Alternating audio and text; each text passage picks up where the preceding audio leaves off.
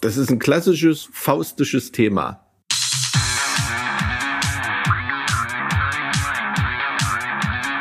Zart wie Kruppstahl.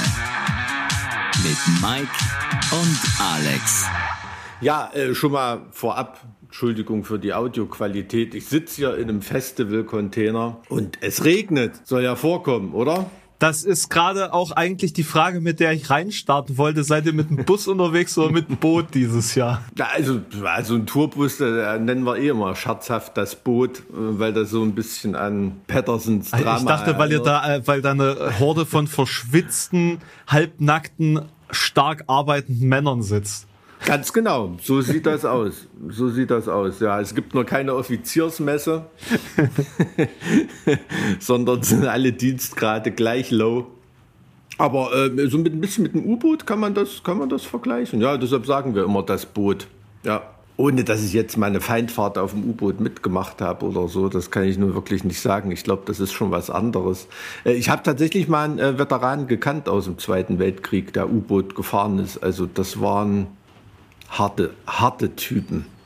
Also jetzt mal davon abgesehen, dass das nicht cool war, was die da gemacht haben im Zweiten Weltkrieg, aber die Leute an sich, ne, die sind da wirklich rausgeschippert. Da gab es ja Kapitänsleutnante, die waren nicht mal 30 Jahre alt oder so. Das war da der, der Chef auf dem U-Boot. Das musst du dir mal vorstellen. Ja, vor allen Dingen mit, mit einer relativ hohen Gewissheit, dass man nicht zurückkommen wird. Ja, naja, also als dann die Engländer und Amis Enigma entschlüttelt mhm. hatten, ging es dann abwärts. Aber ähm, das soll ja nicht das Thema sein. Ähm, wir sind eher bei, bei, bei biblischen Katastrophen und nicht weltlichen, ne? Sintfluten und Festivals. Äh, wobei das Thema auch sehr interessant ist. Ich kenne mich nur leider wirklich überhaupt nicht damit aus. Also äh, U-Boote, das war tatsächlich nie so ein Thema, mit dem ich mich groß auseinandergesetzt habe. Ich war immer eher so, mhm. im, wir hatten das ja äh, schon besprochen mit den, mit den Segelbooten und äh, 17. bis 18. Jahrhundert so. Das, das hat mich irgendwie immer mehr fasziniert. Ich habe letztens aber eine sehr interessante, ähm, eine sehr interessante Podcast-Folge von Geschichten aus der Geschichte gehört. Geschichten aus der Geschichte. Genau.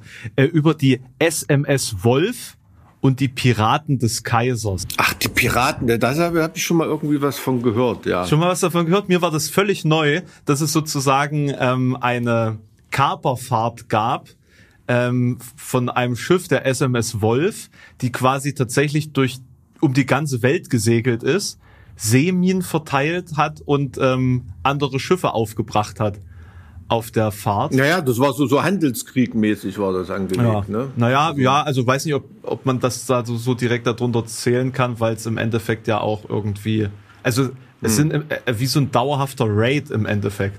Ne? Also man fährt rum, ja, ja. sprengt irgendwelche ähm, Versorgungs- oder zivilen Schiffe dann wohl teilweise auch. Ich meine, bei Land, äh, bei, bei Seeminen kann man das ja immer nicht einschätzen, wen das am Ende trifft. Hm. Ähm, und nimmt dann halt Gefangene, kapert dann eben irgendwelche Ladungen und die sind tatsächlich auch zurückgekommen. Also völlig absurd. Die haben irgendwie 30 Schiffe ähm, gesprengt oder äh, ge gekapert auf ihrer Fahrt mhm. und ähm, mehrere hundert Krass. Gefangene genommen. Und nee, also ich habe nur diesen Begriff, das Schlagwort, das habe ich schon mal irgendwie gehört, aber äh, Wolf, ja, also das hat direkt schon so einen Namen gehabt, ja. der und die hatten ein, ein kleines Auf, einen kleinen Aufklärungshubschrauber dabei, das Wölfchen. Ein Aufklärungshubschrauber im Ersten Weltkrieg? Äh, äh Flugzeug. Quatsch, kein Hubschrauber, das, das gab's ja da gar nicht. Ein kleines äh, Flugzeug, so ein kleines Wasserflugzeug. Also Hubschrauber hat sich schon Leonardo da Vinci ausgedacht. Also da ist nur, nur noch nicht so richtig geflogen, glaube ich. Das war eher so eine Flugspirale, ne? Ja, ja, man weiß aber nie, ob er das äh, ausprobiert hat, die Sachen, oder ähm, also das, das, das ist bei ihm, bei ihm ein bisschen unbekannt. War auch ein krasser Man vergisst typ, viel ich. bei Leonardo da Vinci, dass der ja auch viel mit der Produktion, also oder mit der Konzipierung von Waffensystemen zu tun hatte, ne? Äh, absolut, ja, ja. Also da wurde ja auch dann, ich weiß nicht, von von Mailand und für welche Kriegsherren mhm. da da alles gearbeitet hat. Also da hat er da wirklich krasse Verteidigungssysteme und Kriegsmaschinen entwickelt oder so. Ne? Also so ein, es ist jetzt nicht nur der der ähm, menschenfreundliche Schöngeist, der die Mona Lisa gemalt hat. Der hat schon auch äh, ordentlich in Waffentechnik äh, investiert. Also hätte er gekonnt, hätte er bestimmt auch sowas wie Clusterbomben erfunden und so.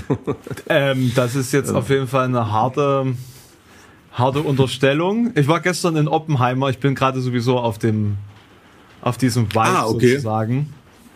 Ähm, Auch sehr interessant. Aber Aha. lass uns vielleicht nicht so viel über Waffensysteme und Kriegsführung sprechen. Ähm, Wobei ihr jetzt gerade ja auch auf eurem Kreuzzug seid sozusagen. Erzähl mal, wie, wie ist denn die Stimmung gerade? Nennen, nennen wir es mal, nennen wir's mal Kampagne. Der ganz, Kampagne. Ganz, ganz neutral. Das ist sowohl militärisch als auch zivil brauchbar, das Wort. Ja, ja heute erster Tag in der äh, äh, schönen Nähe von Bregenz, Feldkirch in Österreich. Sind wir auch noch nie gewesen in der Ecke. Ähm, bin ich mal gespannt, wie das so wird. In der Ecke Österreich oder in der Ecke Nee, Bremen? in dieser Ecke von Österreich. Was genau ist da? Das heißt Poolbar Festival. Das ist so ein kleineres Festival. Wenn ich das richtig verstanden habe im Internet, ist das eher so eine Sache, wo so äh, über den ganzen Sommer verteilt ähm, irgendwelche Künstler spielen. So ein bisschen Kulturarena Jena mäßig, so kommt mir das vor. Also da sind ja auch wirklich ähm, nicht nur solche Krawallmucker wie wir, da ist auch mal ein Jazzabend und äh, Weltmusik und Reggae und sowas. Zum Glück nicht heute Abend.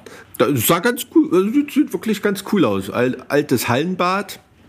Hat, Man hat eine Außen- und eine Innenbühne. Ich, äh, heute ist natürlich die Innenbühne das Mittel der Wahl. Und ähm, ist nicht riesengroß, aber so zum Reinkommen ist das, glaube ich, erstmal ganz gut, bevor dann für uns die größeren Festivals losgehen. Aber das finde ich krass. Also dann ist das eine städtische Veranstaltung oder eine, eine vom, vom, vom Land? Ja, ich glaube, das kommt mir vor, als ob das hier vom, vom Bundesland oder vom, äh, von der Stadt irgendwie sowas ist. Ja, ja. ja. Also das ist auf jeden Fall irgendein Kulturträger dahinter, ja. Krass, dass die dann Heavy Shelburne da reinbuchen. Also bei, bei so einer. Find- Ja, ich weiß, also Statement, scheinbar. so. Ja, ich denke mal, da werden alle Musikstile irgendwie paritätisch ver, vertreten sein. Und äh, genauso wie man die spendende Kulturbevölkerung des Ortes vergnügen muss, äh, muss man, denke ich, auch mal was für die Jugend machen. Ja. Aber deswegen, ich bin äh, frohen Mutes. Ich muss nachher noch, ähm, noch mal schauen, was es hier in der Stadt so zum Einkaufen gibt. Ich habe meine Auftrittsklamotten zu Hause hängen lassen. Das sind alles so Sachen, die, also es gibt eigentlich kaum einen Musiker, der am ersten Tourtag nicht irgendwo auf dem Flughafen oder in der Stadt äh, überteuerte Scheiße kauft, die er zu Hause schon zehnmal liegen hat. Ähm, äh, ich habe, also demnächst eröffne ich, glaube ich, ein Adaptermuseum. und äh, nur solche Sachen, Nackenkissen, auch eine, äh, eine, eine, riesen, eine riesen Sammlung von Nackenkissen. Jetzt werde ich mal schauen, ob ich wieder ähm, ein neues Schlafkissen kriege, weil ich meins auch wieder zu Hause vergessen habe. Auf jeden Fall werde ich jetzt wieder ein neues Hemd kaufen. Ähm, mal schauen, ob ich mit meiner dunkelblauen Hose durchkomme, wie das im Bühnenlicht so aussieht. Wenn das nicht hinhaut, muss ich mir auch noch eine schwarze Hose besorgen heute. Hm, so sieht das aus. Ja. Das, das ist echt so ein, ähm, so ein Phänomen. Ich verfolge das auch immer auf Instagram, wenn dann Musiker so ihre äh, Shopping-Touren ähm, Ja, ist wirklich so. teilen. Es ist, ist wirklich lustig. Also ich habe auch gefühlt 40 angefangene Deo-Spraydosen zu Hause, aber ich habe es nicht fertig gekriegt, eine mitzunehmen. Ne? Ich werde die mir nachher auch eh wieder kaufen müssen. Nee, man muss nur Also immer wieder deswegen- über den, über den alten Schweiß drüber schwitzen. Hm, Damit er frisch bleibt. Ja, sobald er. Ach, ist das so? Ja, gut. Na, du Ja, bist ja, mehr auf natürlich. Und ihr habt ja auch Pyro und alles. Mittelaltermärkten, da hat man, da hat man die Geruchsnote sowieso mehr. Ne? Wow, wow. Ich weiß nicht, war das Hazelbrugger oder ich weiß nicht, irgendjemand hat mal gesagt, ich hasse Mittelaltermärkte. Irgendwie hat es da gefühlt immer vor 15 Minuten aufgehört mit Regnen und jeder, und jeder äh, stinkt, äh, stinkt schlimmer als die Schweine in der Suhle dort. Naja.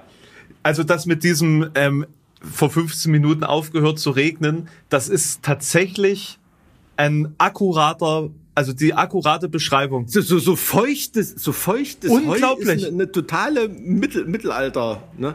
Aber wahrscheinlich hat man das auch, weil man, ähm, wenn man morgens aufwacht, ist das Heu auch so ein bisschen klamm. Ne? Vielleicht hat man deshalb da so diese, äh, diese Anmutung. Ich weiß es nicht. Aber äh, es ist immer jedenfalls, wenn ich, ich, ich schlender da mal tagsüber gerne gerne über so einen Mittelaltermarkt, aber wenn man da früh morgens ankommt und da die Leute sich aus ihrem Zelt schälen, ich glaube, das ist dann so richtiges Auf jeden Fall. Mittelalter. Ne? Also auch die, Also- die zerknautschten Gesichter dann direkt nach dem Aufstehen. Das sieht dann schon aus wie ein äh, gramgebeugtes mit 30er Gesicht Hm. aus dem Mittelalter direkt von der Feldarbeit. Ne? Naja. Na, ich habe neulich übrigens auch so ein, so ein das war glaube ich auf der auf dem Oberschloss in Kranichfeld war mal irgend so eine Veranstaltung. Ähm, das war jetzt nicht hauptsächlich Mittelalter, Mittelaltermarkt, da waren nur so irgendwelche auch Schausteller da irgendwie da. Und ähm, da habe ich einen erwischt, wie er mit hochmodernen Imprägnierspray sein Leinenzelt imprägniert hat. Das fand ich auch nicht wirklich true. Das ist nicht A. Ähm, A, A, A ist das True A? vom Mittelalter, von der Mittelalterszene. Also so. A wie authentisch. Ach, authentisch. Ich dachte so ein minnemäßiger Ausruf. Ah. nee, also tatsächlich sind die noch schlimmer, was, äh, was sowas angeht, was Authentizität angeht, als der True Black Metal. Das ist wirklich super, Ach. super krass. Also wenn du da äh, Materialien äh, so in kleinen Dosen verwendest beim Zeltbau oder so, ne? Äh, oder, oder mhm. Nägel aus hm. ich kenne mich jetzt nicht konkret aus, na, aus irgendwas, was nicht damals existiert haben konnte. Keine 500er handgeschmiedeten. Nee, das ist, das ist der Punkt. Also wenn ja. deine Nägel nicht, äh, nicht wirklich ja. geschmiedet sind, dann kannst du es schon vergessen eigentlich ja. bei manchen. So, und, und, und naja, auch so was Gewandung angeht, ja. Äh, was stellst du da? Aha, ähm, in der Region gab es aber diese Form der Gürtelbindung nicht äh, in dieser Zeit, die du darstellen willst. Also ist wirklich hm. krass, hm. schon wissenschaftlich eigentlich.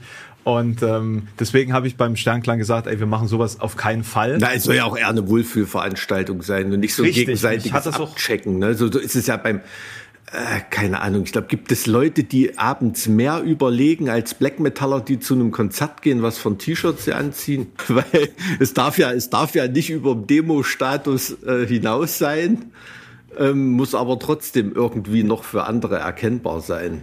Ne? Nee, die anderen müssen nur erkennen, dass man, dass sie es nicht erkennen. Das ist das Wichtige.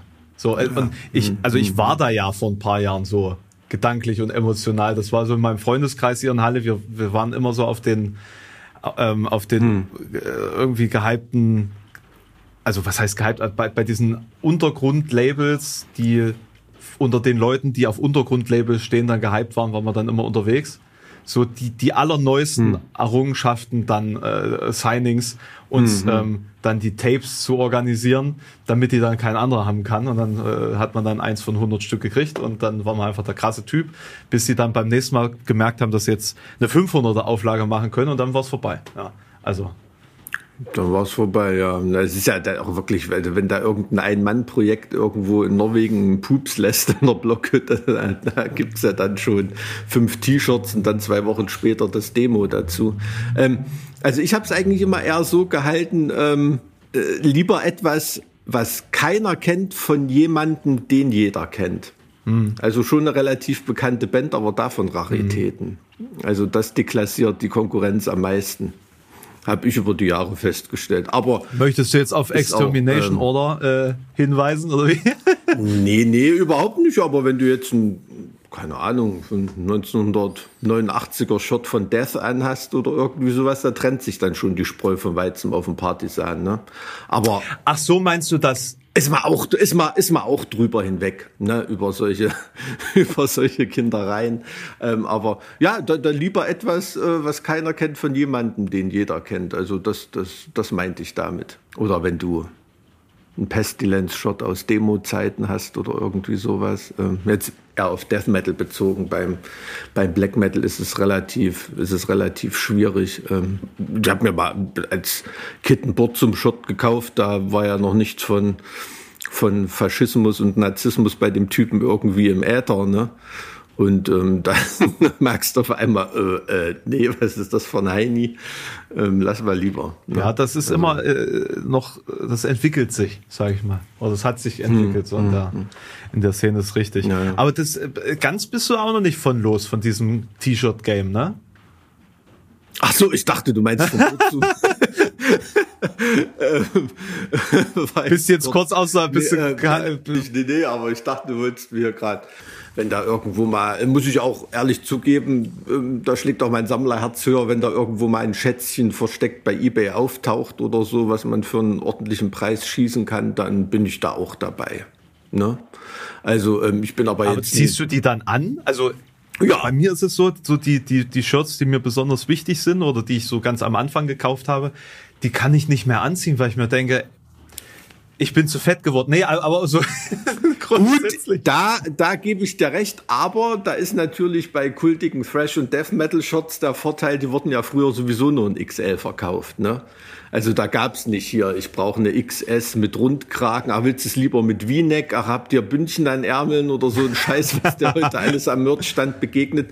Da gab's ein T-Shirt in XL, weil die gar keine anderen T-Shirt-Pressen gehabt haben irgendwie und äh, Arschlecken. Ne? In, insofern ist das kultige alte Metal-Shot sowieso ein Stück zu groß. Beziehungsweise als dann die Zeit losging, als dann mit M und L gearbeitet wurde, ist heutzutage die Krux, dass da eine L heutzutage eher eine S ist. Das ist dann schon immer ein bisschen schwieriger, aber äh, man hat dann auch immer noch ein bisschen Motivation, dann vielleicht nicht mal eine Schaufel Süßigkeiten am Tag wegzulassen, weil man da seine Lieblingsshorts hat. Aber ich halte es tatsächlich so, äh, ich ziehe die T-Shirts immer an. Das ist bei Metal Shots, da gibt es ja auch nur zwei Aggregatzustände. Entweder das fällt nach zwei Jahren auseinander, ist totale Scheiße, oder es hält gefühlt 500 Jahre und die werden das bei irgendeiner Ausgrabung im gleichen Zustand wiederfinden. So in Ehren ergraut, ähm, aber dann mhm. äh, von Nähten her und so stabil. Ne? Mhm. Also das muss man ja ehrlich sagen, das hängt dann scheinbar immer davon ab, was für ein Wetter da gerade in Bangladesch war an dem Tag. Es ist wirklich chargenabhängig, ähm, noch nicht mal unbedingt ja. vom, vom äh, Label. Also ich meine, es gibt Labels, da kannst du es ausschließen. Hm. Ich bin beispielsweise ein sehr, sehr großer Fan von Souls T-Shirts. Hm. Die, die haben eine ziemlich gute Quali, sind aber halt auch relativ teuer, deswegen findest du die selten bei, bei so diesen Massenproduktions. Ja, Continental ist auch immer in Ordnung. Continental ist super. Also ja. mit Continental arbeiten wir auch. Aber muss man auch ehrlich sagen, haben wir als Band auch schon probiert. Ne? Die Leute sind wirklich nicht bereit, die zwei, drei Euro mehr zu bezahlen. Ja. Ich muss aber sagen, für mich, ihr habt früher viel mit Gilden gearbeitet. Ich weiß nicht, ob ihr äh, Gilden immer noch benutzt. Für mich ist Gilden absoluter No-Go. Also ich kaufe keine hm. Shirts, die auf Gilden äh, hm. gedruckt, also äh, keine Bandshirts mit, mit Gilden-Rohmaterial. Hm.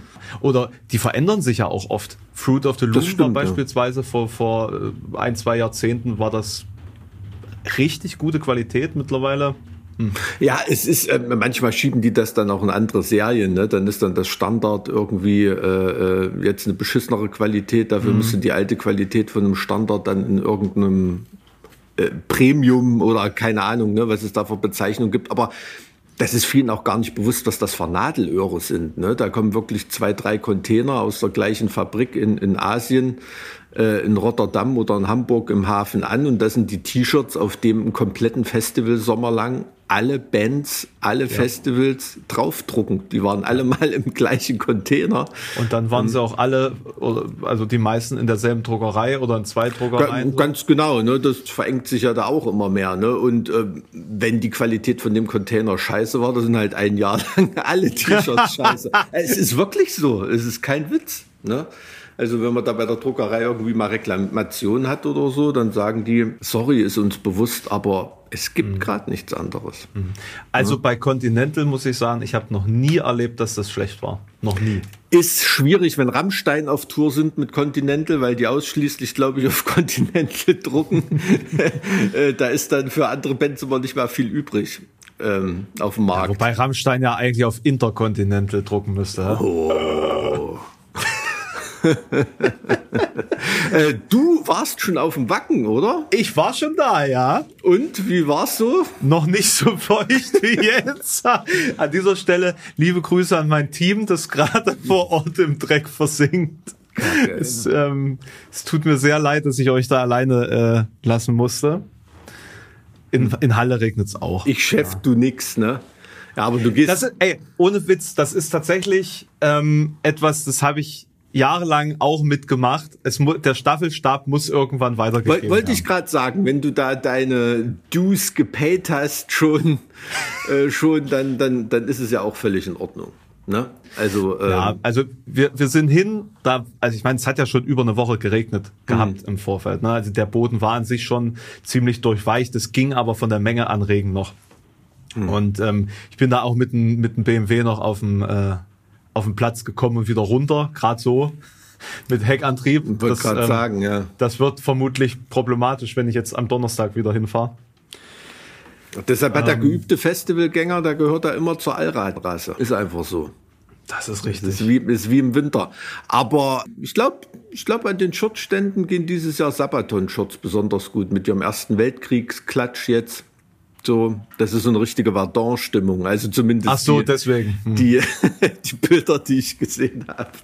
Also tatsächlich muss man sagen, die Stimmung ähm, auf Social Media, ich habe mich da mal ein bisschen umgeguckt, ist gerade sehr unschön, weil die Leute wohl seit zwölf Stunden oder so im Stau stehen. Also diese Anfahrtssituation ist ja immer ein bisschen problematisch. Ähm, und jetzt dadurch, dass man quasi nicht auf das Gelände fahren kann, staut sich halt einfach bis überall. Ja, Und ähm, also es ist jetzt auch das erste Mal, dass ich gesehen habe, dass man wirklich so konzentrierte Ausweichflächen in anderen Ortschaften gesucht hat, um die Leute über Nacht irgendwo unterzukriegen. Ne? Also das muss schon vor Ort sehr, sehr un ungemütlich Also ich sein. glaube, das ist schon ein Ausmaß von einem, da brauchst du schon fast einen Katastrophenmanagementstab da. Ne? Also das ist, ähm, wie gesagt, wir spielen am Samstag letzten Festivaltag, da ist entweder äh, alles schon explo oder implodiert oder komplett im Schlamm versunken oder die Leute stehen dann mit guter jetzt erst recht Laune vor der Bühne. Werden wir sehen, werden wir sehen. Das ver verfolgt man als Band natürlich auch sehr, sehr gespannt. Ne? Ich glaube, die Leute, die da sind, bei denen geht's so Mhm. vom vom Feeling. Aber kannst natürlich verstehen, wenn du da irgendwie den ganzen Tag äh, im Stau stehen musst, weil es keine Chance mehr gibt, Mhm. irgendwo hinzukommen. Also wenn die Aussage ist, bleibt am besten gerade mal zu Hause. Puh, das ist schon übel. Mhm. Ja, das Ding ist, ähm, aber genau das wird das Festival sein, von dem sie in 20, 25 Jahren schwärmen und sagen, weißt du noch, ne? So war es im Dynamo 95 bei mir genauso. Siehst du? Und das wir wieder. Das war eins der ersten Themen, glaube ich, über die wir überhaupt in diesem Podcast gesprochen haben. Ja, ja, das Die- ist so. Das war so ein, ich kann, daran erinnere ich mich nämlich auch noch und ich Ja. muss sagen, an das Wacken, ich weiß jetzt nicht mehr, ob es das Wacken 2015 war, Hm. konkret, kann sein, dass es 2015 war, das so komplett im, im Schlamm versunken ist. Also ein war so Festival, was 2017, glatt durchläuft, wo alles cool war, du so mit, mit dem optimalen 1,2er Pegel deine Lieblingsbands abfeiern konntest, ohne angerempelt zu werden, an die wirst du dich nicht erinnern, ne? Das, das, das ist einfach so. Also äh, die Legenden werden jetzt gerade gesponnen auf Wacken. Das werdet ihr sehen. In zwa- In 20 Jahren beim Podcast Nummer 1265, wenn ich das jetzt richtig hochgerechnet habe, wenn wir wöchentlich dranbleiben, die nächsten 25 Jahre, dann wird das so sein, bin ich, bin ich mir absolut sicher. Da werden jetzt gerade die Legenden gesponnen. Also wir bleiben natürlich die nächsten 25 Jahre einmal pro Woche dran. Ne? Also das, äh, Mike hat das jetzt gerade so ausgedrückt, als ob das irgendwie optional wäre. Nee, nee. Nee, nee, nee. Also wir, wir ziehen das jetzt durch. Ihr könnt uns jetzt vertrauen. Wir sind jetzt verantwortungsbewusste erwachsene Menschen mit einer Mission geworden. Ihr könnt jetzt also diesem Podcast hier auch gerne mal folgen, falls ihr das noch nicht gemacht habt. Was? Und ihr könnt, Hat, ist ja jemand, der noch nicht gefolgt ist? ja, es- wir geben da ja nicht so viel drauf, das wisst ihr ja, aber es dürft ihr gerne machen. Wir, wir verbieten es euch nicht. Nee. Genauso wie ihr das auch gerne mit fünf Sternen hier bewerten dürft. Ihr- Also man könnte es theoretisch auch mit weniger bewerten, aber dann würde ich eher dazu raten, es einfach gar nicht zu machen. Eben. Dann, da also deswegen jetzt Aufwand betreiben, muss ja dann auch nicht sein. Naja, es wird schon genug gemeckert in unserer Gesellschaft. Also, weil Gebt uns das als Vertrauensvorschuss, weil äh, Barack Obama hat ja den Friedensnobelpreis auch quasi so als Vertrauensvorschuss bekommen für seine Amtszeit. Von daher, ähm, Wie, und wir verfügen noch nicht mal über Drohnen. selbst wenn wir jetzt erst 4,9 Sterne sein sollten, diese fünf Sterne bewegen uns dazu, mehr zu geben, jeden Tag mehr zu leisten, mich in einen nassen Backstage-Container mit wahnsinnig Hall auf der Stimme hinzusetzen, ähm, Bandkumpanen nicht rauszuschmeißen, aber zu bitten, manchmal eine Stunde allein zu lassen. Stehen die jetzt im Regen? Äh, nee, ne, das sind alles noch andere Backstage-Container hier. Das Mike, jetzt hättest du sagen können, die stehen jetzt extra für diesen Podcast für alle unsere Zuschauer, äh, Zuhörer und Zuhörerinnen im Regen.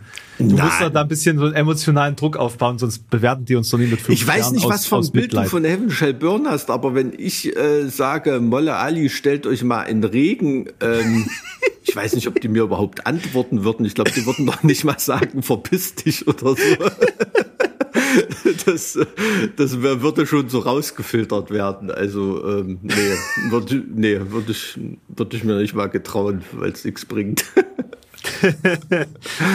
ähm, nee, also alles, alles gut in dem Sinne. Aber ich bin gespannt, wie es weitergeht mit Wackenstand heute. Ist aber eigentlich Programm schon im Gange, ne? Also quasi so dieses Ein Einstiegsprogramm, mhm. ja, also was noch nicht auf den offiziellen Bühnen stattfindet, sondern mhm. ich meine, es gibt es gibt ja jetzt, ich weiß gar nicht mehr, wie viele Bühnen es jetzt insgesamt gibt. Äh, ich glaube neun. Festival-Vorfeld äh, passieren da jetzt schon Sachen. Ich glaube, ich habe gelesen, ähm, neun, wenn ich mich nicht irre. Aber gut, das sind ja immer noch irgendwelche. Aber es ist ja auch Wahnsinn, ähm, wie die Bandbreite der Leute ist, die da aufschlägt bei so einem Wacken. Ne? Da gibt's ja wirklich welche, die, äh, die schlagen dort auf mit militärischem Gerät. Ne? Also mit, mit äh, Bundeswehr Unimox und äh, äh, Hammer, ja. Hammer Trucks und, und was weiß ich ähm, und andere so mit, mit, weiß ich nicht, mit Flipflops und, und äh, Rennrad. Und also ist schon, ähm, ist schon krass. Da ist wirklich von, von altgedienten, paramilitärisch organisierten Festivaleinheiten bis absolute Newbies, die jetzt das Festival ihres Lebens erleben werden. Ne? Also. Ihr wart da auch schon mal auf dem Numirock, ne? Ja, ja, schön. Bist, bist du da mal übers Campinggelände gelaufen? Nee, nee, ich war, war das, nee. Da, das ist nämlich ein wirkliches Erlebnis. Die bauen da ja richtige Camps auf. Warst du schon Wochen. mal beim Numirock? Na klar, war ich schon mal beim Numirock. Hm. Ich habe so ja schon mit Abath eingedübelt auf dem Numirock. Also ich muss, muss sagen, ich, ich wollte da mal rumschlendern irgendwie, aber da bin ich dann irgendwie so an dem See da saß ich da so einfach, habe in die Mitternachtssonne geguckt und da habe ich mich wirklich so stundenlang verloren dort. Ich habe dann da gar nichts gemacht nach unserer Show. Im das Hintergrund hat, glaube ich, hm? Emperor oder Dark Funeral, ich weiß nicht, so in, in, die, in die Stille gelärmt. Ähm, das war sehr, sehr geil. Cooles Festival. Ja. Hm. Also wie gesagt, das, also das, das war auch meine letzte Erinnerung an dem Abend. Mit Abbat stand ich da rum und habe irgendeine Band geguckt. Und dann waren meine Lichter aus irgendwann. Gut, also solange du mit Abbott noch stehst, ist ja alles gut, ne? Also, da, du, ich, ich bin im, ich bin in unserem Miet-Volvo aufgewacht und war eingesperrt. Siehste, Miet-Volvo ist das Thema. Ich glaube, es gibt für solche Festivals, überhaupt für Festivals, kein besseres Auto als ein Allrad-Volvo. Also da hat mich noch nie verlassen bei Festivals war immer geil. Ich konnte den, mhm. den Bauern, abschleppenden Bauern auf dem Feld immer den Finger zeigen. Also auf jeden Fall pro Volvo. Also Volvo auf jeden Fall gibt's eigentlich nichts nix dagegen. Hm. Dieser Podcast Aber was ihm präsentiert vom Volvo Autohaus Finsterwalde Süd.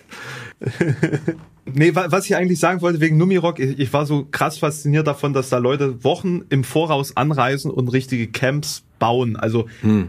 Erdarbeiten durchführen hm. und da versenkte äh, äh, Kuh, also so Kuhlen anlegen und da wie so Stellungen reinbauen und dann Wasserleitungen verlegen für ihre Saunen. Ja, die haben da fucking Erdsauna dort in ihrem in ihrem Camp, ne? Da habe ich auch Fotos gesehen. Also das ist schon, aber wie soll ich sagen? Ich glaube, der Finne an sich, der ist schon gefeit für sowas. Ne? Also die ich glaube, wäre da kein Festival, wären die trotzdem im Wald und würden da eine, Be eine Befestigung bauen. Ist halt die Frage, was macht man ansonsten in Finnland? Ne? Also ja, ja, aber geiles Völkchen. Ich mag die. Nach um zwölf ein bisschen zu besoffen, aber ansonsten immer, immer stabil. Immer stabil, muss man ehrlich sagen. Und das lohnt sich auch wirklich in Finnland mal so ein bisschen aus dem Helsinki-Speckgürtel rauszukommen gibt es wirklich viel zu entdecken. Ich war jetzt schon zweimal in Finnland. Also mhm. einmal zum, zum ähm, Numirock und einmal war ich bei, bei Insomnium im Studio. Irgendwas mit Ä im Namen. In äh, Jönssu. Ah, Jönssu, ah, okay, das habe ich auch schon mal gehört, ja. Jönssu, das ist ja dann auch nicht mehr so weit von der, von der russischen Grenze entfernt. Hm, hm. Da, also da konnte man direkt nach Russland rüber gucken, so nah waren wir dran das, das ist auf jeden Fall sehr verloren. Jönssu, da ist tatsächlich nicht mehr viel in der Ecke. Und da würde ich, glaube ich, auch eine, eine Macke kriegen. Also. Hm. Also ich bin mal mit einem Nachtzug von Helsinki nach St. Petersburg gefahren. Hm. War, war cool. Also dann so fährst du da so Richtung Lahti da oben raus ähm, und dann noch weiter im Norden da hat man zwischen finnischer und russischer Grenze äh, keinen Unterschied gemerkt. Also Da siehst du auch nicht viel außer Bäume und flaches Land und immer mal wieder irgendwelche. genau, genau. Seen. Da die irgendwie die Rentierhirten, die sahen auf beiden Seiten gleich aus. Das war jetzt nicht irgendwie. Aber war eine schöne Strecke. Ähm, ja, ich demnächst erstmal nicht mehr fahren, befürchte ich. Hm. In Rovaniemi war ich mal beim Weihnachtsmann. Hatte ich das schon mal erzählt? Nee. Am Polarkreis dort. Erzähl mal. Du, da Wie muss man meiner, sich das vorstellen? Mit meiner heutigen Frau habe ich damals, ähm, hatten wir Urlaub in Rovaniemi gemacht. Das war, war wirklich lustig. Haben wir dann Weihnachtsmann besucht. Gibt's Weihnachtsmanndorf? Gibt das? Ach, Äh. ihr habt direkt da Urlaub gemacht. In Rovaniemi, genau. Also nicht im Weihnachtsmanndorf an sich. Da sind, glaube ich, zu viele Chinesen und Japaner. Ähm, aber da ist direkt Santa Claus Airport in Rovaniemi. der heißt so. Und da landest du und ähm, es ist eine, eine super coole Gegend. Also ähm, ich glaube am Norvajärvi war ich da auch spazieren und ähm, da ist so mitten in dieser, ja, es ist ja da so das Tor zu Lappland, ne, kann man schon fast Lappland sagen. Der Norvajärvi, so, ein- so ein See, da gehst du da so schön spazieren, ne, so der erste Frost glitzert da irgendwie so und auf einmal stand ich da wirklich vor so einem 70er, 60er, 70er Jahre es sah aus wie ein gelandetes UFO dort, ne? So, so, so Brutalismus-Architektur stand da und da stand einfach nur groß dran mit acht Meter groß, hier ruhen 3500 deutsche Soldaten. Auf Deutsch. Mitten, mitten in Finnland. Was? Bund, Bund deutscher Kriegsgräberfürsorge hat da damals alles aus dem Winterkrieg da oben irgendwie zusammengekehrt. Oder nicht der Winterkrieg, aber der Winter, als da die Wehrmacht unterwegs war äh, die Winter und ähm, wir haben dort alle deutschen Soldaten da bestattet. Also das war war wirklich ein krasses Erlebnis und das Gästebuch Äh, am von der, Weihnachtsmann das. Gästebuch von der Gedenkstätte war ich glaube ich also gefühlt die einzige Zecke, die sich da seit 50 Jahren eingetragen hatte. Also da waren schon auch dumme Nazi-Sprüche drin. Also war war ein krasses Erlebnis da oben mitten in der Wildnis. Kr- also hat wirklich so was von ein bisschen was von Iron Sky gehabt irgendwie. Also das äh, Vor allem, wenn das auch so, so Brutalismusgebäude ist, ne, dann passt das ja von seiner Surrealität da. Ja, ja, ja, ja, also ne? war krass. Ja, Also- ich, ich suchte den Weihnachtsmann und ich fand 3500 tote deutsche Soldaten.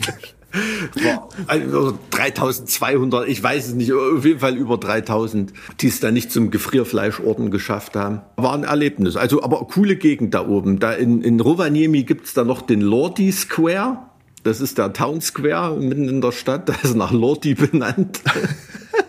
Mir ist nicht erinnerlich, dass es in Solingen den Accept-Platz gibt oder sowas oder ähm, den Tobias Summit Marktplatz in Fulda. Wäre ja auch mal ein Vorschlag, da solche Marktplätze nach deutschen großen Bands und Musikern zu benennen. Da sind die Finnen äh, viel, viel lockerer und weiter voraus, denke ich. Der Lordi-Platz sieht auf jeden Fall aus wie jeder deutsche, jede deutsche Innenstadt. Einfach Absolut. verdichtet. Also Auf, auf jeden Fall. Also das ist kein, kein äh, richtiges, äh, richtiges Highlight an sich. Ne? Rovaniemi an sich ist, glaube ich, auch eher die Umgebung das Reizvolle. Die Stadt selber ist so. Ich habe dort gut indisch gegessen am Polarkreis in Finnland. Aber ansonsten sollte man sich ja die Umgebung angucken. Kann ich trotzdem nur empfehlen, da mal ein bisschen außerhalb von Helsinki zu fahren. Wobei Helsinki auch sehr, sehr schön ist, aber ähm, da lohnt sich Finnland auf jeden Fall. Muss nicht immer Schweden sein zum Urlaub. Also, ich muss sagen, ich fand das jetzt gerade super interessant mit diesem, mit dieser Kriegsgräber-Gedenkstätte. Ähm, Das wusste ich nicht, dass es da sowas gibt. Ich hatte aber letztens einen Film äh, über eben dieses Thema gesehen, also den Rückzug der deutschen Soldaten aus, aus Skandinavien. Da gab es so einen ähm, sehr Tarantino-artigen Film. Da weiß ich jetzt nicht ja, genau. Sisu. Sisu hieß der. Aha. Äh, lese dir kurz vor, wie äh, die Beschreibung ist äh, von diesem Film. Äh, in den letzten verzweifelten Tagen des Zweiten Weltkriegs kreuzen sich die Wege des einsamen Goldsuchers Atami Korpi und der Nazis in einem Rückzugsgebiet im Norden Finnlands. Als die Nazis sein Gold stehlen, stellen sie schnell fest, dass sie es nicht mit einem gewöhnlichen Bergarbeiter zu tun haben. Es gibt zwar keine direkte Übersetzung für das finnische Wort Sisu, aber dieser legendäre Ex-Kommandant verkörpert, was Sisu bedeutet. Eine Form von Mut und unvorstellbarer Entschlossenheit im Angesicht überwältigender Hindernisse. Und egal was die Nazis ihm vorwerfen, die Ein-Mann-Todesschwadron wird alles tun, um ihr Gold zurückzubekommen. Selbst wenn das bedeutet, jeden einzelnen Nazi auf ihrem Weg zu töten.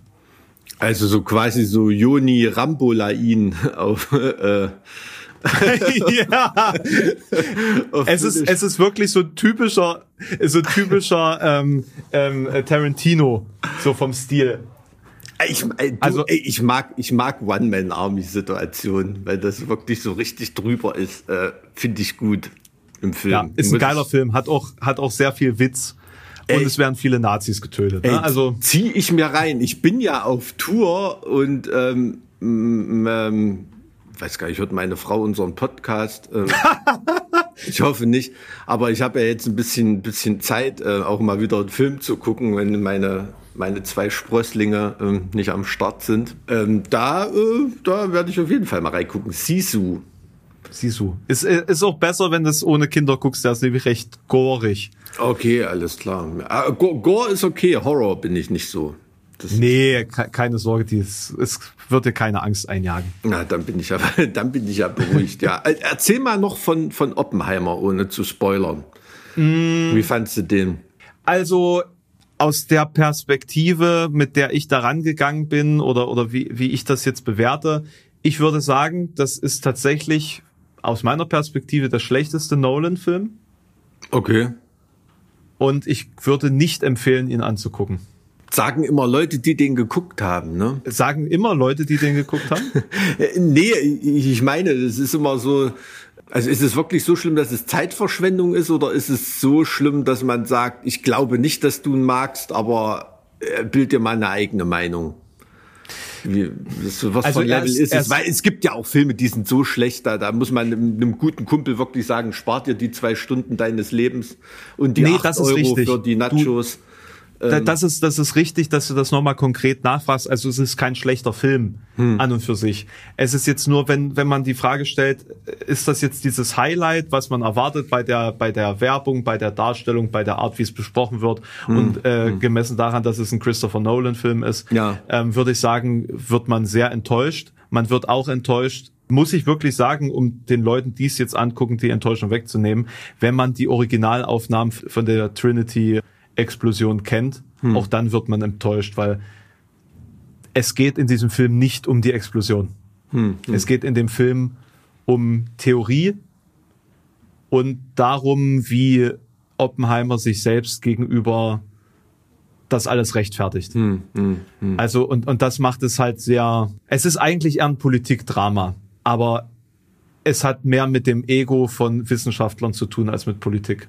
Naja, okay, verstehe. Ja gut, aber das ist ja schon ein Konflikt, den es, glaube ich, so filmisch auszuloten, das, das, verspricht schon was, ne? Irgendwie. Und das ist nicht so gelungen.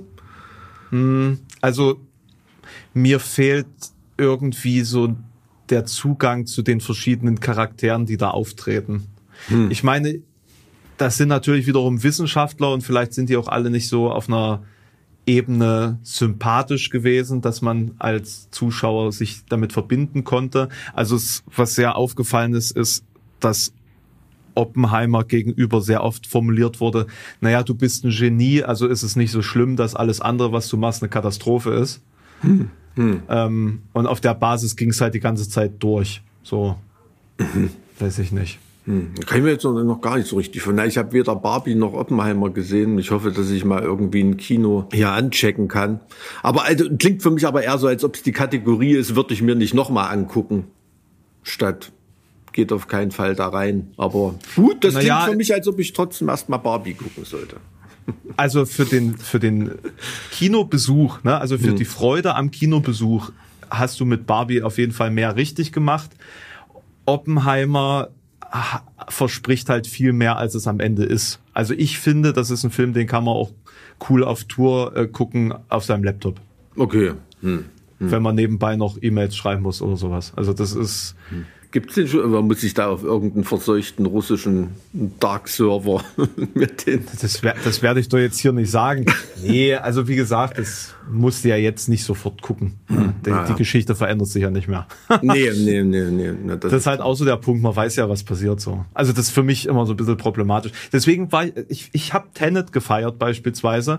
Das war ja der letzte äh, Nolan-Film. Der ist ja super gefloppt irgendwie, hm. wobei ich das eigentlich gar nicht so empfunden habe, weil es war nach Corona der erste Film, der ins Kino kam. Na logisch funktioniert er nicht so gut wie jeder Film, der jetzt im, in, ins Kino kommt. Ja. Ähm, Tenet fand ich aber ganz gut.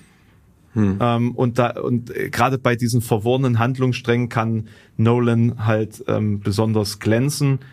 Aber bei dem Film jetzt äh, Oppenheimer hat er versucht, den verworren darzustellen, obwohl der Ablauf eigentlich ganz klar ist und nicht viel drumherum passiert ist eigentlich. Ja, das ist, glaube ich, für Filmemacher dann auch wirklich schwierig, ne? wenn das wirklich eine straight Story ist, die auch echt wenige dokumentierte Abzweigungen hat. Ne? Also ähm, ich kann mir vorstellen, bei so einem Thema, ähm, da willst du auch nicht zu viel Fiktion reinbringen, ne? sondern willst du auch ähm, Authentizität, damit ich fairerweise das schwere Wort heute auch mal gesagt habe, äh, nicht nur du.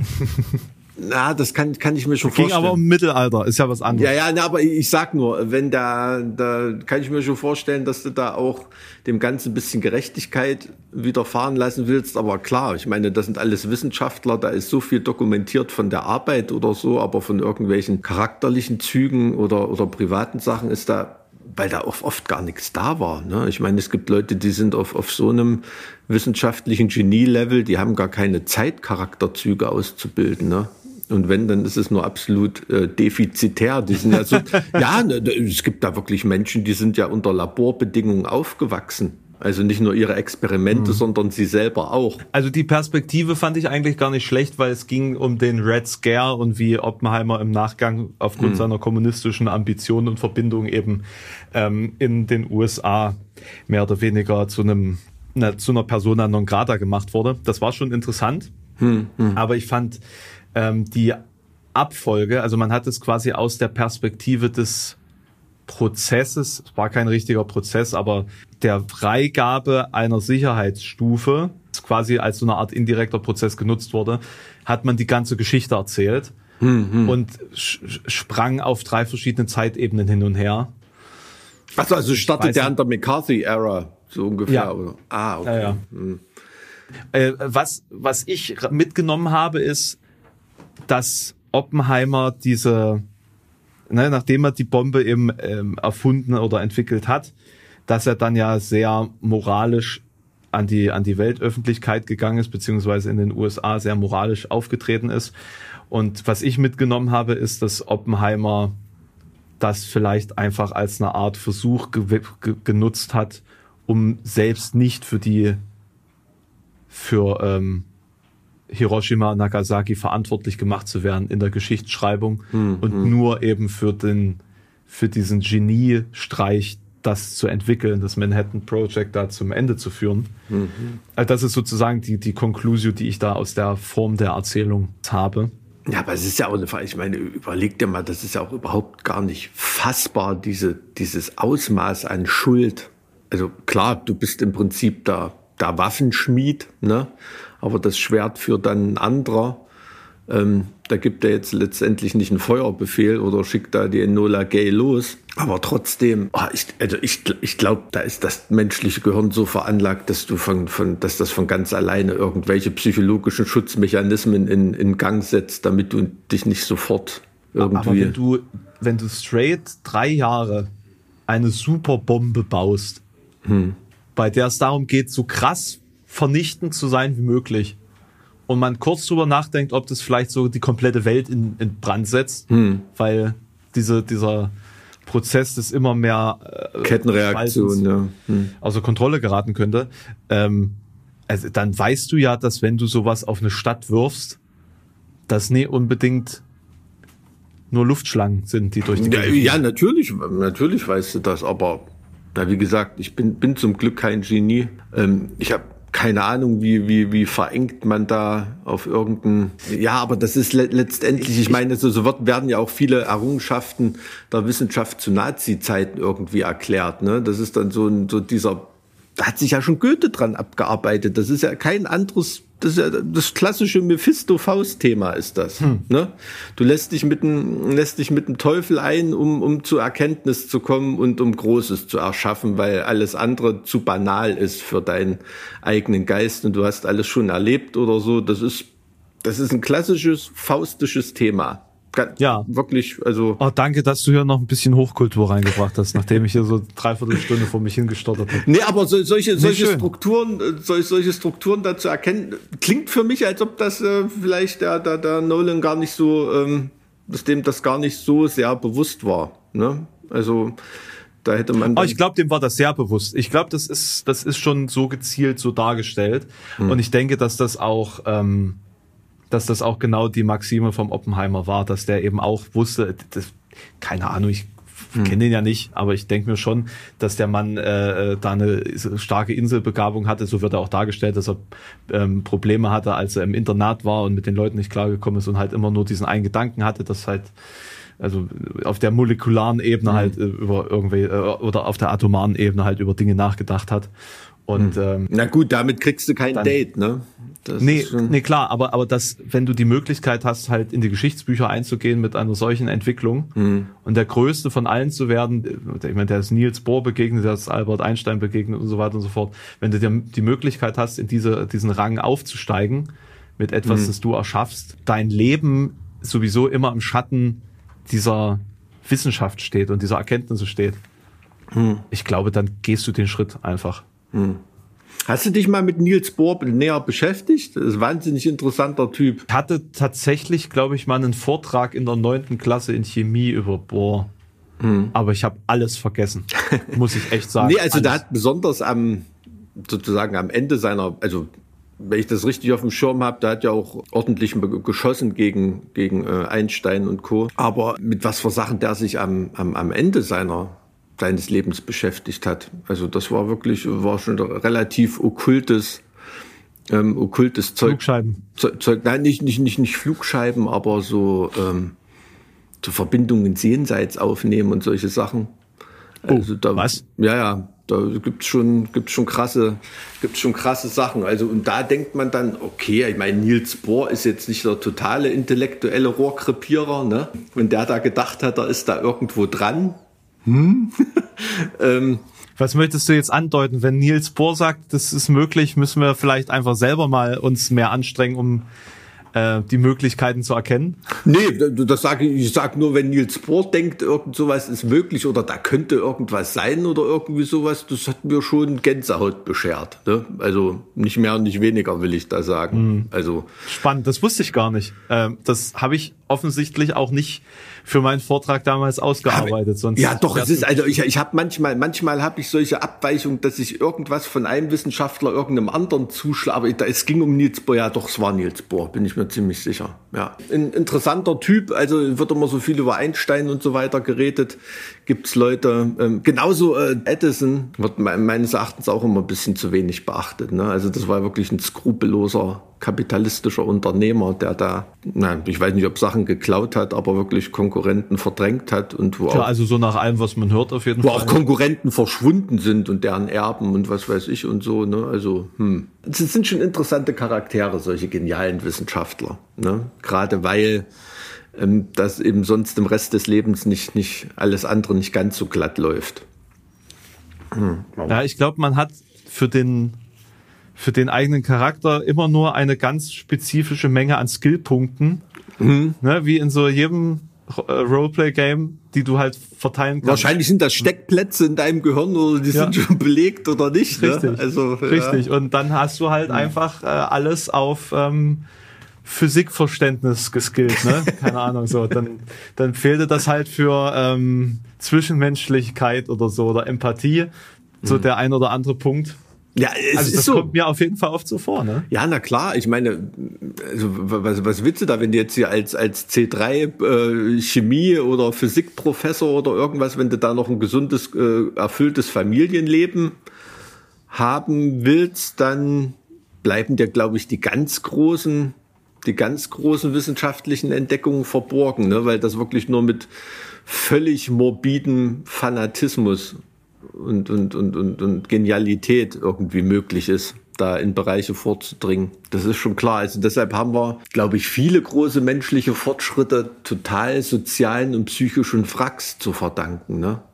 Das muss man schon ehrlich sagen. Deshalb ist ja dieser. Ja, auch große Kunst. Ja, deshalb ne? ist ja diese Binsenweisheit, Genie und Wahnsinn sind so nah beisammen. Da ist man ja wieder bei deinem Lieblingsthema, ne? bei irgendwelchen Verschwörungstheoretikern. Das ist ja auch das, wo ähm, was jeder ordentliche Verschwörungstheoretiker von sich denkt, dass er dieses eine verkannte Genie ist oder diesem einen verkannten Genie anhängt, dem in 200 Jahren Gerechtigkeit widerfahren wird, wie wie Wegner oder Galileo Galilei oder sowas, ne? aber dass das nun mal die absoluten äh, Ausnahmen sind ne? und die eigentlich die Regel bestätigen, weil meistens ähm, sind dumme Idioten einfach nur dumme Idioten und deren bekloppte Theorien nur bekloppte Theorien, ne? ähm, die Nonsens sind. Das ist ja eigentlich der Regelfall, will ich mal sagen. Ne? Wenn man es jetzt aber, so das, da, aber da sind wir auch wieder bei, bei Oppenheimer, ne? Also dieses, dass man sich selbst opfert für die eine große, in Anführungszeichen, große Leistung.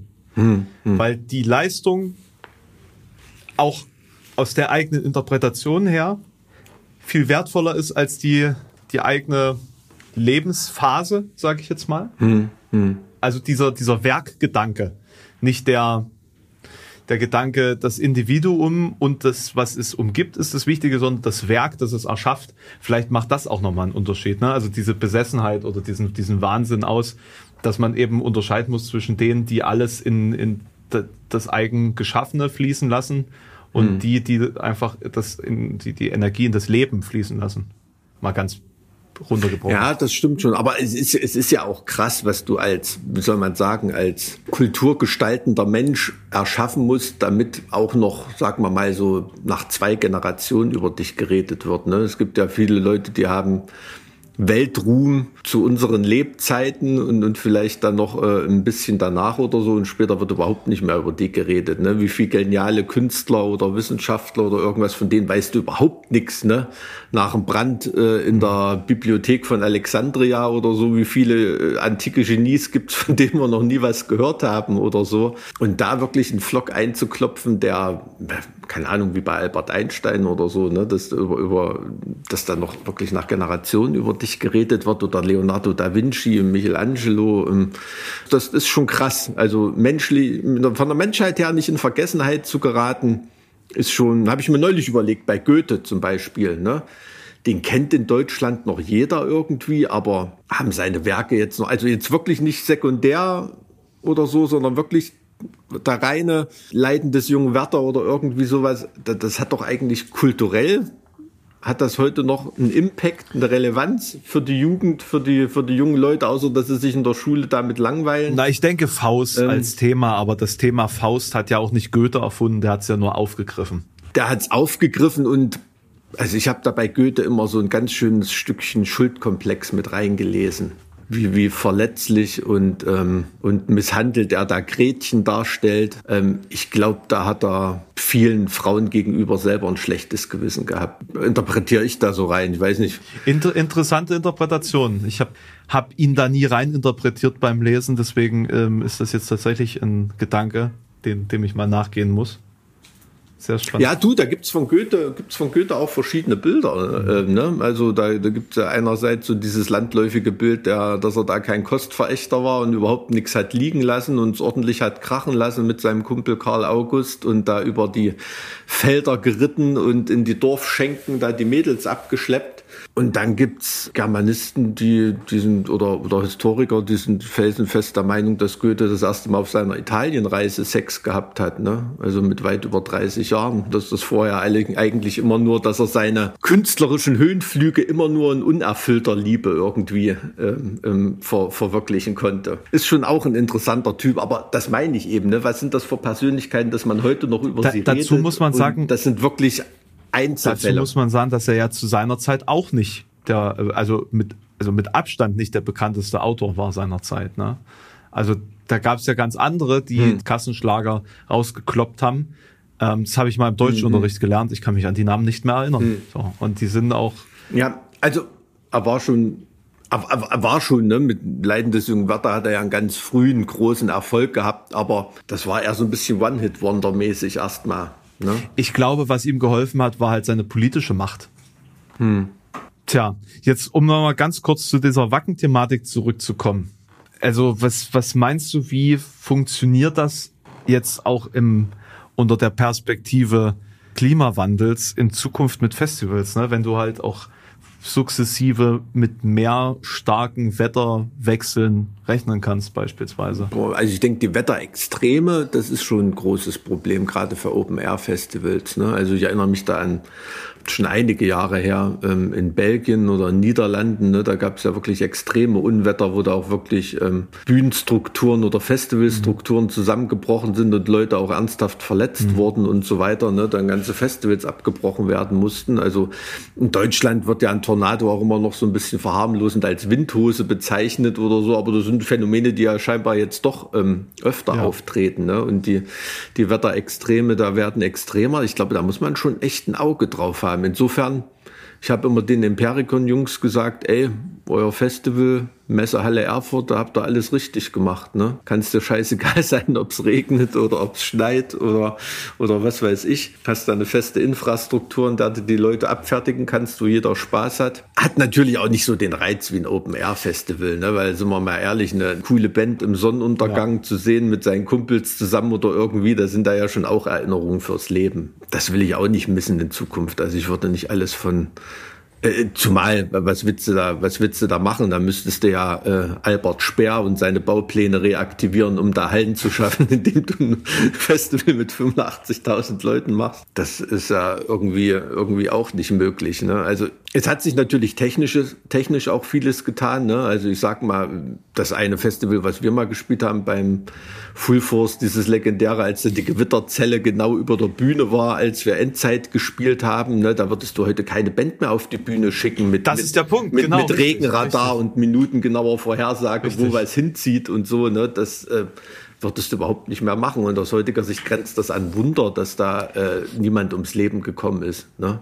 Ähm, also aber kann, kann das sein, dass man da auch ähm, sensibler, äh, jetzt ganz wertfrei gesagt, sensibler geworden ist auf solche Situationen und auch der, der äh, Besucher per se einen höheren Anspruch entwickelt hat?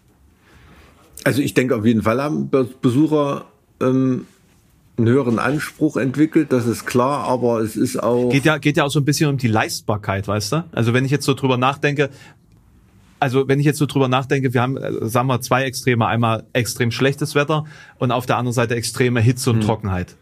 Ähm, wir hatten beispielsweise das erste Sternklangfestival, das wir durchgeführt haben, war Waldbrandstufe 5 mhm. oder so. Das heißt, nichts mhm. Darf in irgendeiner Weise passieren, das dazu führt, dass irgendwo Feuer entstehen kann, weil sonst so alles, alles, alles oberhalb von Atmen ist verboten. Ja. Genau, mhm. genau. Am besten auch keine Brillen mit aufs Gelände nehmen oder sowas. Joke. Aber das, das ist allein ja schon eine eine Gefährdung für die für die umliegende äh, äh Gegend, wenn da eine Menge Fahrzeuge auf so eine ausgetrocknete Wiese mhm. fahren, mhm. ne? weil da kann sie ja schnell mal was mhm. entzünden. Ähm, das ist natürlich eine super krasse Gefahr, wo du halt gucken musst, wie du, wie du da arbeitest äh, und was du da machen kannst mit, mit äh, Flächen vielleicht vorher nochmal ab, absprühen oder solche mhm. Geschichten, ähm, Sonnensegel überall verhängen. Das ist, das ist leistbar bei einer gewissen Größe einer Veranstaltung, ist natürlich mit Extrakosten äh, ne, für, für diese infrastrukturelle, mhm. für die infrastrukturellen Updates verbunden. So, aber wenn du jetzt so extremes Wetter äh, hast, ne? jetzt nicht nur wie jetzt in Wacken mit sehr viel Regen, sondern wenn jetzt auch noch Sturm dazu mhm. kommt beispielsweise, das ist ja der absolute ja. Super-GAU, Regen, äh, über zwei Wochen Regen und Sturm, du kannst ja auch nichts mehr im Boden mhm. befestigen, weil der Boden ja nicht mehr mhm. fest ist. So, ich habe ich hab ja so, so ähm, ähm, ein Meter lange Erdnägel für meine Zelte reingeprügelt in den Boden aber wenn der bis, bis da unten durchweicht ist, hält ja, das ja auch ja. nichts mehr. Ne? Und dann kommt der Sturm und pustet das alles weg. Dann fliegt der Scheiß rum und verletzt Leute vielleicht am Ende noch. So, und dann musst du jetzt dir überlegen, wie kannst du für so eine Situation Ab Absicherung schaffen. Klar, die Bühnen als allererstes, ähm, da macht den Aufbau bestimmt auch noch deutlich äh, äh zeit- und kostenintensiver. Ne? Kommt ja noch hinzu, dann musst du das Team äh, möglicherweise noch mehrere Tage länger bezahlen, dass die dann unterwegs sind. Und in Wacken, meines Erachtens, müsste jeder Hauptweg mit diesen Stahlplatten ausgelegt mhm. sein. So, wenn, wenn klar ist, es wird regnen, alle Hauptwege müssen Stahlplatten besitzen.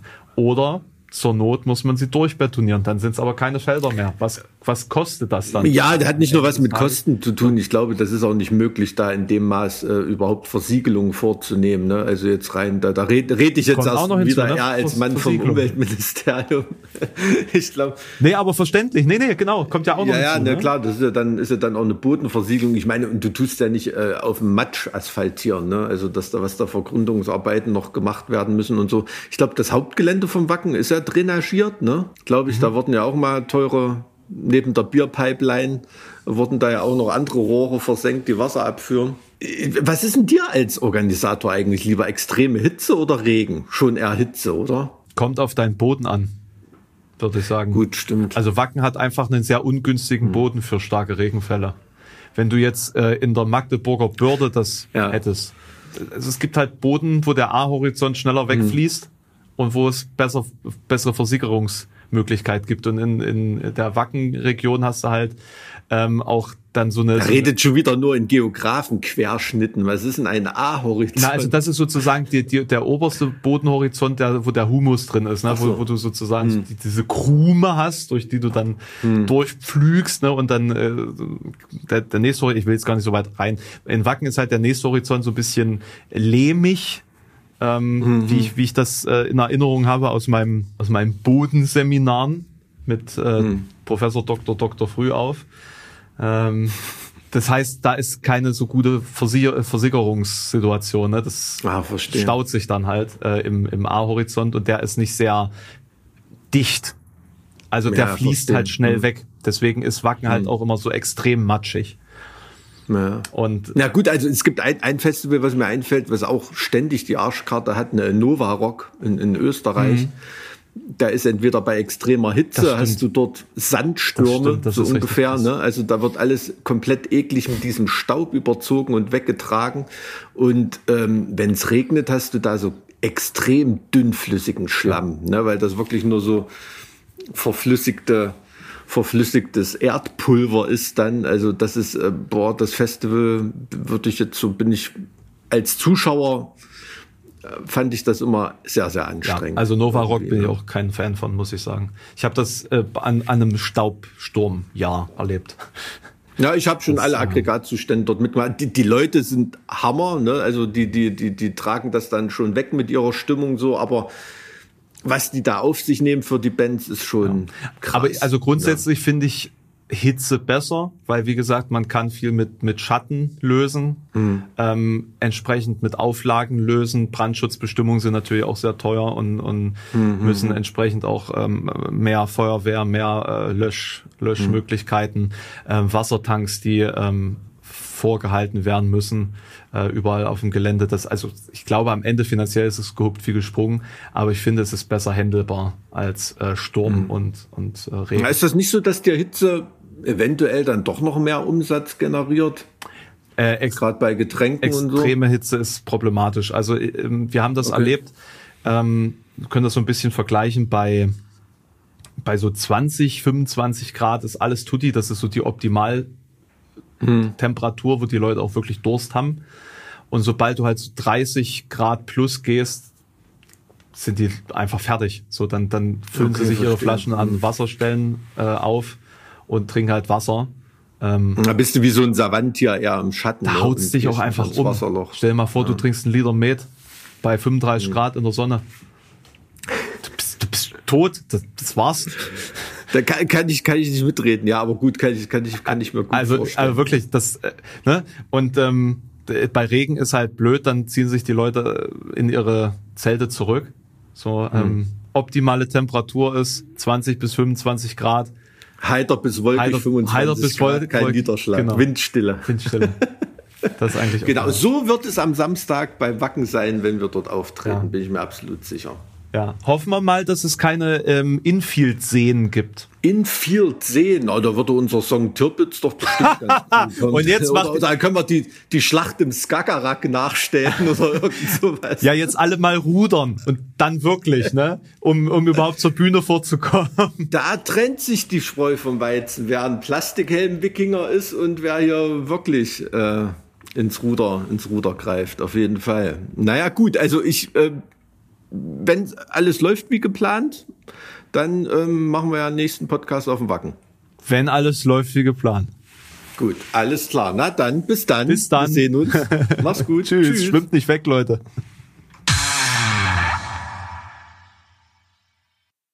Der Staffelstab muss irgendwann weitergegeben werden.